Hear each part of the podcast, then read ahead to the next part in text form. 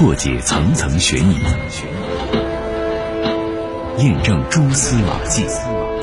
铁线圈啊，烧成一个团儿，引起了侦查人员的重视。这个人我看不清楚了，但是他穿的什么衣服我记得很清楚。灯啊很亮，最后确定是横排尾灯的卧车。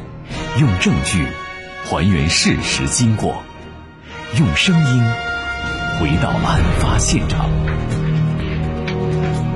这里是这里是警法时空。时空。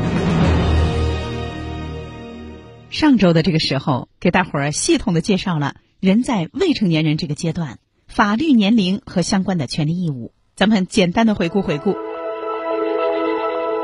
零岁以下那是胎儿，不是法律意义上的人，但是胎儿也有遗产继承、接受赠与的民事权利。为了保护胎儿，孕妇如果违法犯罪，不判处死刑，不治安拘留。零岁到一岁，这叫襁褓，体现法律对婴儿的保护。一岁以内，婴儿的父亲不得向婴儿的母亲提出离婚。当然，婴儿的母亲要是铁了心要离婚，那法院不反对。两岁，两岁以内的婴儿要是父母离婚，法院一般会把孩子判给母亲。六岁，六岁就要开始行使接受义务教育的权利了。另外，不满六岁的孩子不能单独在街道或者公路上走。八岁，八岁是个重要的年龄啊，因为这是一个年龄的分界线。不满八岁是完全无民事行为能力人，满了八岁是限制民事行为能力人。怎么解释这个权利呢？打个比方，满了八岁到小卖部打酱油是可以的，但是签合同是不算数的。十二岁要注意了。不到十二岁是不可以骑自行车、三轮车上路的，更别提共享单车了。十四岁又是一个重要的法律年龄，因为到这一岁就有可能承担行政法和刑法上的责任了。有人说，不满十四岁的孩子是不是违法犯罪没有法律责任啊？您说对了，但是您只说对了一半。不满十四岁的人违法犯罪不接受刑事处罚，但是有一个收容教养制度在等着他。具体的执行部门是公安部门，所以也不能说他没有法律责任。过了十四岁，如果犯了一些严重的罪行，也是要负刑事责任的。哪些呢？故意杀人、故意伤害致人重伤或者死亡、强奸、抢劫、贩卖毒品、放火爆炸、投放危险物品，这也得负刑事责任。如果不是这几种重罪，那只需要负一定的责任，而不是完全的。另外，十四岁啊，也是法律严格保护的一个年龄。贩卖儿童罪，这个儿童指的就是十四岁以下；贩卖十四岁以上的妇女要被追究拐卖妇女罪，可是要拐卖十四岁以上的男性就不追究刑事责任了。另外，如果强奸十四岁以下的女童，不管对方愿意不愿意，都是强奸罪，而且要从重处罚。十六岁很重要的一个年龄了，因为从这一年开始，人有了劳动的权利。法律禁止用人单位招用未满十六岁的未成年人。当然，文艺、体育、特种工艺单位要是招用未满十六岁的未成年人，需要向国家去申请和审批。另外，只要不满十六岁，就不能脱离自己的父母和监护人单独居住。还有就是，满了十六岁可以驾驶电动自行车或者是残疾人机动轮椅车上道行驶。满了十六岁但是不满十八岁的未成年人。初次违反治安管理的，不执行行政拘留处罚。下面就要到我们今天的正文了。今天呢，我们介绍的是成年人的法律年龄、权利和义务。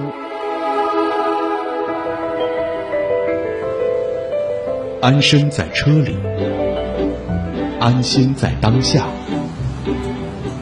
安全在路上。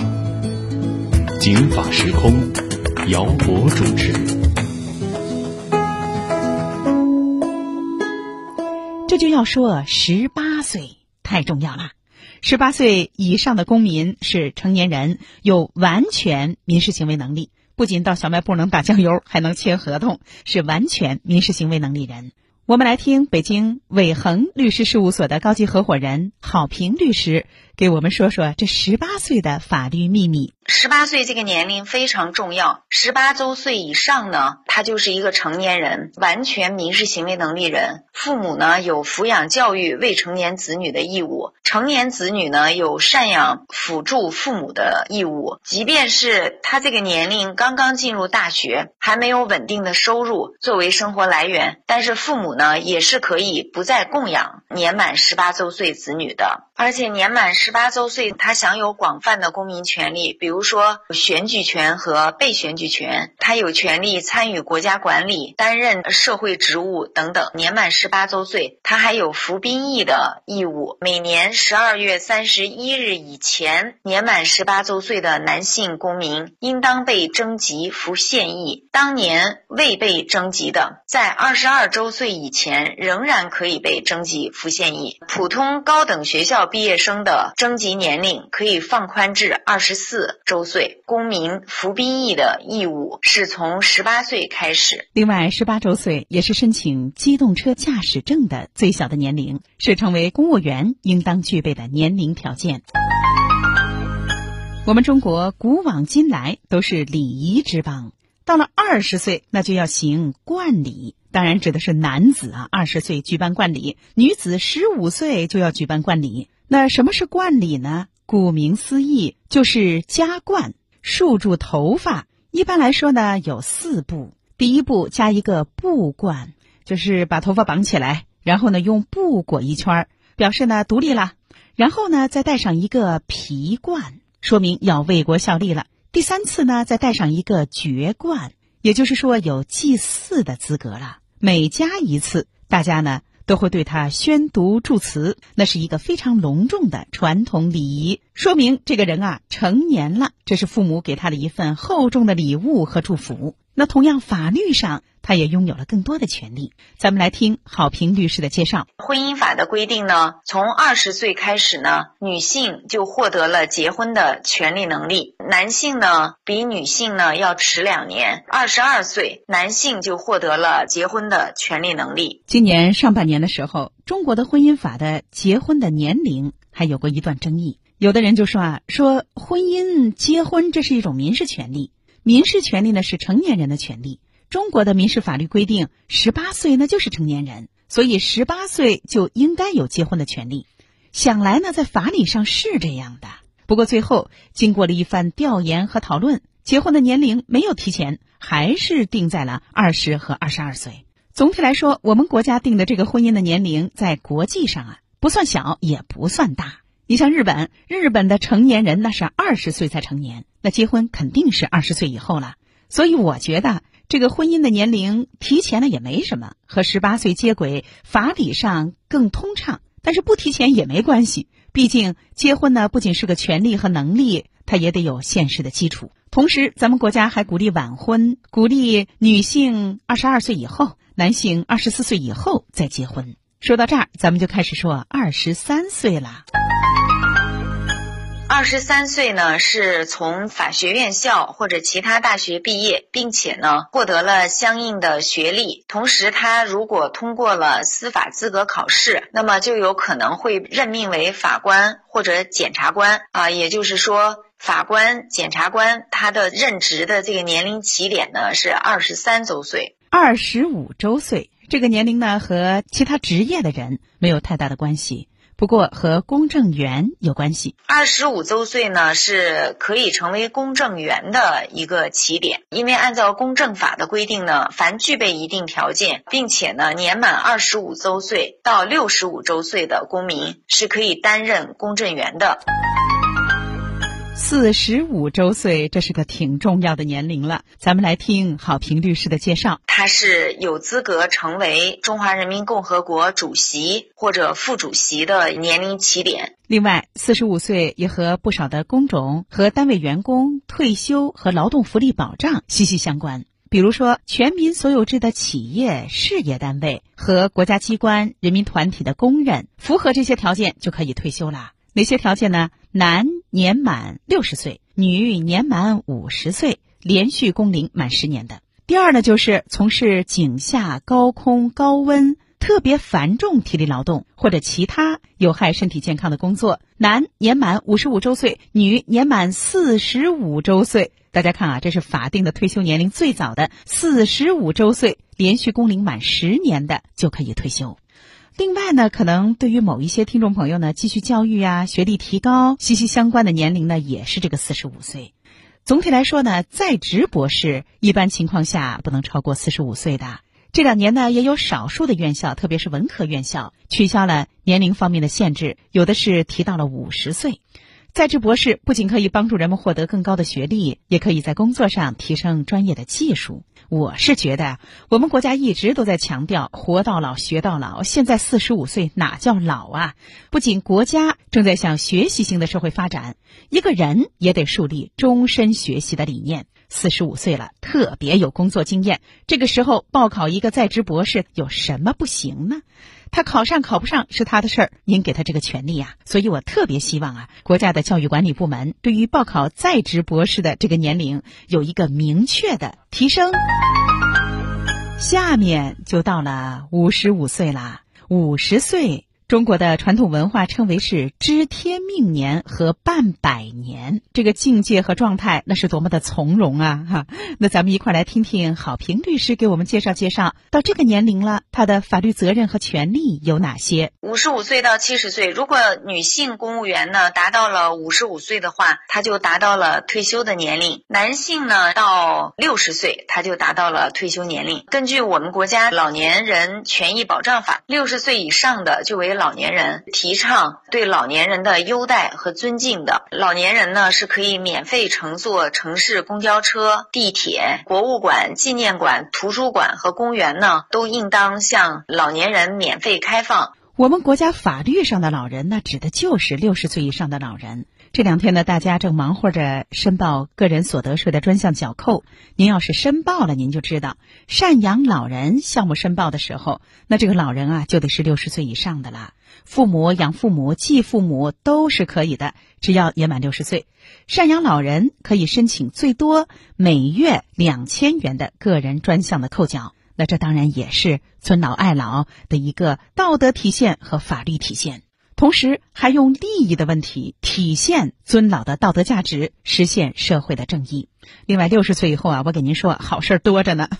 您比如说，咱们北京，北京市六十岁以上的本市或者是常住的外部的老人，您拿着北京通养老助残卡，您可以享受四十四项的具体的优待政策呢，什么优先危房改造。家庭无障碍改造优先缴纳水电燃气费等，本市还会逐步为失智老人配备防走失手环，为失独老人提供心理咨询、情绪辅导、定期巡访等精神关怀。这都指的是六十岁以上的。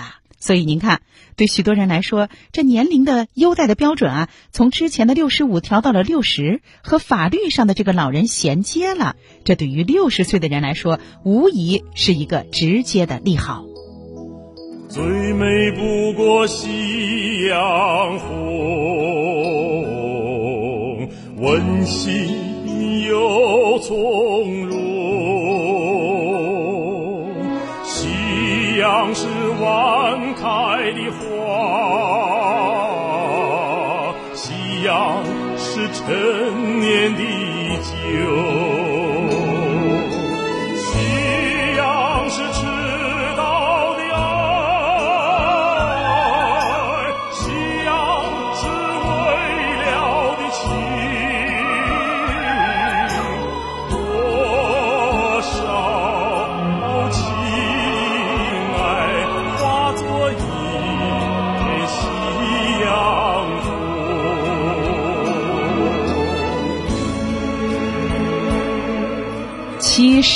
古稀之年。古稀古稀，自古以来就很稀少。那古代的人，咱们知道寿命普遍不高啊，能活七十岁那确实是稀少。乾隆皇帝呢，曾经呢非常担心自己活不过六十，当然他也没想到啊自己活八十多，所以活过六十之后，他特别开心，他觉得活赚了。我估计他过七十岁、八十岁生日的时候啊，那更开心。我们国家呢，对七十岁以上的老年人也有法律上的优待。咱们一块儿来听好评律师的介绍。对年满七十周岁的违反治安管理行为的人呢，是不执行治安拘留处罚的。为了保障老人老有所养、老有所依，我们国家建立了一个高龄补贴制度，大多数都是以年满七十岁就为最低的起限啦。您比如说，有的省市规定六十到七十，老年人每个月的补贴就可以达到五十到九十块钱；七十岁以后、八十岁以下老年人的高龄的补贴每个月六十到一百；八十岁以上老人的补贴的标准每个月一百元以上。现在农村的老龄化趋势也在加强，越来越多的老年人都守着自己的房子，守在村里，各种补贴啊都等着您呢。这个高龄津贴，它就是一种兼有社会救助和社会福利性质的社会保障的措施，目的就是为了解决高龄老人的基本生活的问题。咱们接着说。七十五已满七十五周岁的人故意犯罪的，可以从轻或者减轻处罚。那么，如果他是过失犯罪呢，应当从轻或者减轻处罚。同时呢，审判的时候，如果已经满七十五周岁的人是不适用于死刑的，除非他是采用的是特别残忍的手段致人死亡的，那么对于审判时年满七十五周岁的，就不再适用于死刑了。还要强调一点，除了特别残忍的手段致人死亡的是除外的，这也是法律可以说对老年人犯罪，考虑到他的社会危害呀，以后还会不会继续犯罪呀，他的一种从宽处罚的一种考虑。另外，还有一个赔偿标准，其实呢和七十五岁以上的老年人也是有直接关系的。嗯，比如说在交通事故当中受伤了。或者走着走着被商店的门口的这个广告牌砸着了，身体受伤害了，那怎么赔呢？如果您是城镇职工的话，或者是农村居民的话，那好办啊，您就以上一年本地的城镇居民的人均可支配收入，或者是农村居民人均的纯收入的标准来计算。那大家要注意了，六十周岁以上，那这个计算的时间是多少呢？二十年。但是大家要注意了，如果呢是一位六十岁以上的老人受到了伤害，这个未来的二十年的赔偿，他六十岁以上了，年龄每增加一岁就减少一年。也就是说，如果老爷子六十一岁了，哎，不幸啊被车撞了，那怎么赔偿呢？人身损害赔偿的标准就按十九年。七十五岁以上那怎么办呢？按五年五年的计算。比如说，老爷子七十五岁了，这被自行车碰了。受伤了，定残了，这要赔人身损害赔偿。那赔呢就不按二十年了，先按五年。五年之后，老爷子如果啊这伤情啊，呃这个损失还在，再按五年来赔。那说到这儿，我想起来，在几周前我在节目上给大伙儿介绍的一个案子，海南的一中院一审宣判了一起故意杀人案。这犯罪分子啊是九十八岁的徐老爷子，他跟老伴儿长期不和，怀疑老伴儿。要毒害自己，于是呢，他先下手为强，在一个晚上啊，这就拿着尖刀刺进了老伴的胸部和背部。尽管女儿和女婿都住在一起，可是没发现，所以老太太没能抢救过来。海南一中院在审理的过程当中，就是考虑到啊，这个徐老爷子犯罪的时候已经年满了七十五岁了，依法可以从轻处罚。最后呢，以故意杀人罪判处了九十八岁的徐老爷子有期徒刑十五年，剥夺政治权利五年。那大伙儿说啊，那老年人现在有的七十五岁，身体可好了，那健起身来呢，动静也挺大的呢。那为什么要对老年人违法犯罪优待呢？这个呀，就得考虑到老年人的生理特点和社会危害了。您想，七十五岁以上的老人有几个是身体特别好啊？大多数身体状况都不佳，自己的生活的自理能力都差了，有的还有各种疾病，再次犯罪的可能性比年轻人小得多了。您把他收到监狱，那还得有各种医疗保障啊，因为我们知道监狱的犯人是有医保的，所以对老年人违法犯罪从轻，既符合人道主义的要求，同时也节约国家的资源和成本，也一样能达到预防犯罪的目的。八十岁。哎呀，耄耋之年啊！您看“耄耋”这两个字啊，它挺生僻的。上面一个老，底下一个毛，耋呢是上面一个老，底下一个稚。我跟您说啊，这俩字啊，实际上都是年老的意思，加到一块啊，就是老之又老。曹操对酒歌就说：“人耄耋皆得以寿终，恩泽广及草木昆虫。”那咱们来听郝平律师给我们介绍八十岁的老人的法律权利。国家鼓励呀、地方可以建立八十周岁以上低收入老年人的高龄津贴制度。也就是说，对于年满八十周岁，然后呢，因为他已经没有劳动能力嘛，那如果他要是低收入的老年人呢，可以发放高龄津贴。七宜之年，百岁啦。这两个字儿啊，拆开来解，期是期待、盼望，宜呢是供养的意思，加到一块儿呢就是期待供养。因为这个年龄啊，大部分的老年人那生活是离不开别人的照顾的。未来呢，中国人的寿命越来越长，在期宜这个问题上就越来越重要啦。那老年人这会儿还期什么呀？那就盼着有人供养，衣食无忧呢。所以呢，天津市的百岁老人的津贴是每个月五百块钱，目前呢这个是全国算最高的。浙江的高龄津贴是每月三十块钱，大多数城市对于一百岁以上的老人都给予每个月一百元以上的高龄津贴。宁夏九十岁以上就有高龄津贴了，四百五。您别看钱不多，老年人啊，他手头有个零花钱。如果这个医保消费不大，正常的生活能自理，他们的消费是非常有限的。而这个钱呢，就给他们的一个最低生活的一点补贴和保障。更重要的是，给精神上的一种鼓舞和慰藉。说着说着，就说到人生的终点站喽，那就是死亡。有出生就有死亡，因为有死亡这件事儿，生命才更值得珍惜和检点。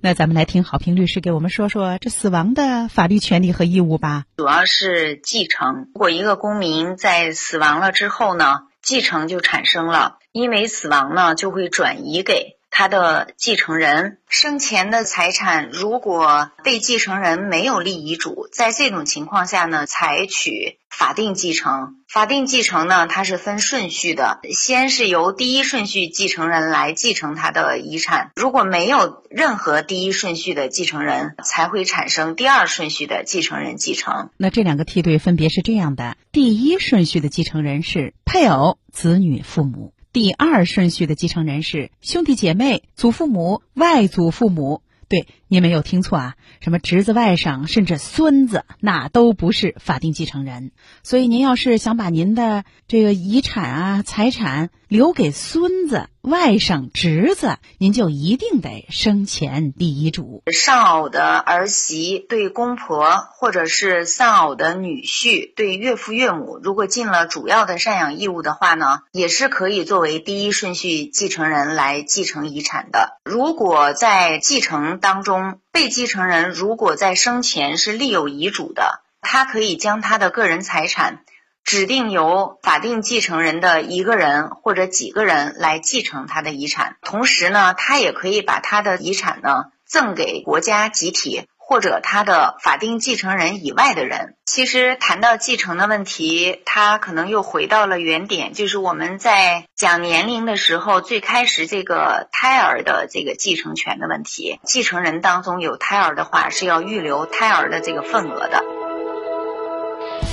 现实生活当中，有些家庭的子女因为父母的遗产问题的分割发生争执，直至呢闹到法庭去公断。法院呢不是说不能去，那也是个讲理的地方，说理的地方。但是我觉得，如果老年人呢和儿女能够积极的、和谐的，事先就处理好自己的遗产，必要的时候做出遗嘱，并且公证，就能免去给后代呢带来的争论、不明和麻烦。这也是每个人生命到尽头的责任和课程。那您看，每一个人的生命从孕育到终结，都是在一张巨大的法律的网里。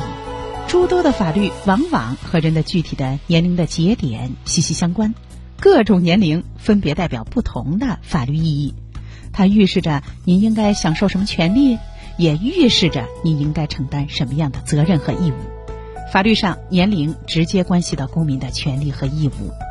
可以说，法律伴咱们每一个人走一生，法律无时不在，无处不在。今天在节目当中就把法律年龄的秘密成年人篇为大家讲解完了，感谢您的收听。